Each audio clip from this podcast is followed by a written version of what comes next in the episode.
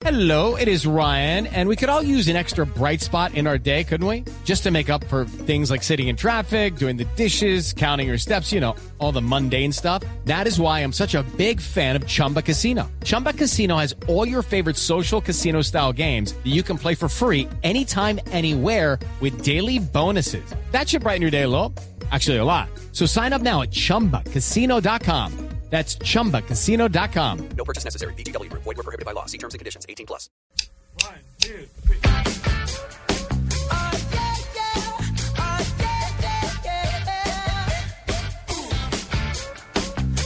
En seco la titopedia. No, con buena música.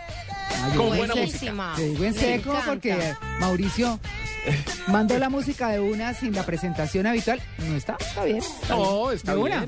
Sí. Y es que el cantante puertorriqueño Bruno Mars, no sé si es puertorriqueño, no es gringo Si no sabe de usted. ascendencia hawaiana. No, no me mire. No, es que el cable dice que el cantante, el cable.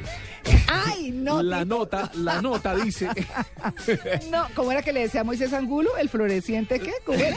el otoñal. Ah, el, otoñal, galán. Moisés Angulo. Pues aquí el, El galán cable- Nuestro otoñal. Tito. El teletipo nos dice que el, el cantante de origen puertorriqueño, no lo sé, Bruno Mars cierra el año 2013 considerado como el artista del año, este que está cantando ahí, según la revista especializada Billboard, lo que se suma a sus cuatro nominaciones a los premios Grammy y el éxito que está cosechando durante su gira mundial. Dice la revista Billboard.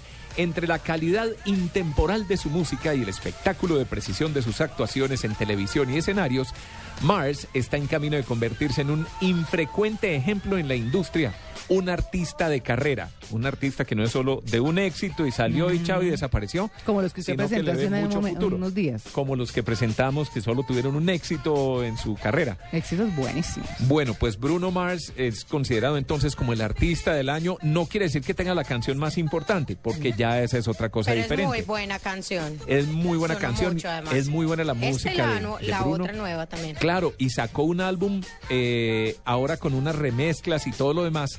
Buenísimo, acaba de salir esta semana, se lo recomiendo para el que quiera tener en, en su discoteca música chévere y que esté de moda y que sepa que está comprando algo bueno, ese álbum de Bruno Mars.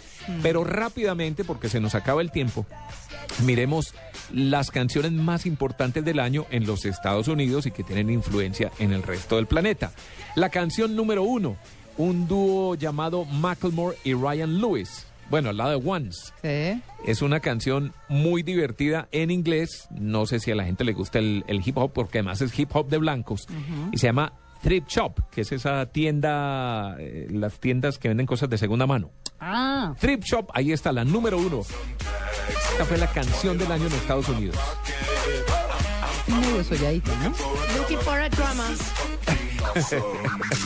Yo me la sé, yo me la sé. Cántela. No, esta parte no. No, es muy buena. no, la rapea no. Muy buena, muy rumbera. Es la canción más importante del año en los Estados Unidos este año. Ahora, la canción número dos la recordamos particularmente, bueno, porque es muy buena, pero también recordamos a Miley Cyrus haciendo su twerking, haciendo su perreo en el momento en que Robin Thicke salió a cantarla en los premios de video MTV. Se llama Líneas Borrosas, Blurred Lines. Ahí está la número dos. Esa sí que es. Me gusta mucho. Uf, es muy buena. Sí, es una verdadera rumbita. La canción número 3 de pronto no es tan conocida, pues Radioactive de Imagine Dragons. Pero la número 4, recordemos, que es la que vamos a oír enseguida, pues que es el corte 3 que tengo ahí para que no se me confunda, eh, es el Harlem Shake. ¿Se acuerda que salió este año el Harlem Shake? Así como el año pasado tuvimos... No, que hubo líos y toda la cosa. Style. Sí. ¿Cierto? Este año salió el Harlem Shake, que era la música esa que, que no fue una gran canción. Nada, que todo el mundo hacía su coreografía desde su Eh, lugar de esa trabajo. era la gracia de la canción. Sí. Y gracias a eso, pues eh, logró ubicarse en el puesto número 4 del lista de los éxitos más importantes del año en Estados Unidos.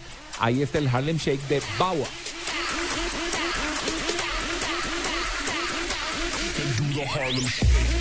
¿Se acuerda? No. Como terrorista. Ay, sí, no, qué horror. Aterradora. Sí. Esa sí me parece horrible. Horrible, pero todos los chinos vivían pensando en la coreografía y en todo. Claro, Yo creo que y la todos gente- los videos se, se viralizaron. O No, sea, todo fue viral. más. Todo lo del Harlem Shake. Hubo gente en las oficinas que tuvo problemas por eso. Claro. ¿No? ¿No? y fíjese cómo evolucionó la música, porque hace no sé cuántos años estábamos con la Macarena y todo el mundo haciendo el bailecito de la Ah, Macarena, sí. pero eso era, digamos, en el mundo real. Sí. ¿Por qué? Porque en las fiestas, eh, siempre que tenían la oportunidad, pues bailaban eh, la Macarena o el la CRG. Ahora esto se llevó a las redes sociales, a YouTube, y la gente hace su propia coreografía, no para bailarla en las fiestas, sino para bailarla en los videos. Y bueno, y una quinta canción para terminar, otra vez Macklemore y Ryan Lewis, que son los artistas también del año al lado de, de Bruno Mars, y la canción se llama Can't Hold Us. Esa fue la canción número 5 del año.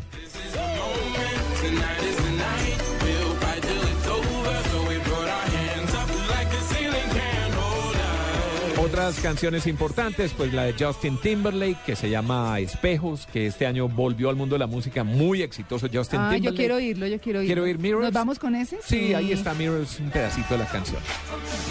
Me encanta Justin Muy bueno, Timberlake. Él no es lindo, pero es un tipo chévere. Pink, que regresó también, le fue muy bien con Just Give Me a Reason. Bruno Mars, When I Was Your Man. Y Katy Perry, con Roar, con El Rugido, que también es una buena canción que está de éxito en este momento todavía. Y bueno, esos son los 10 éxitos del año en Estados Unidos.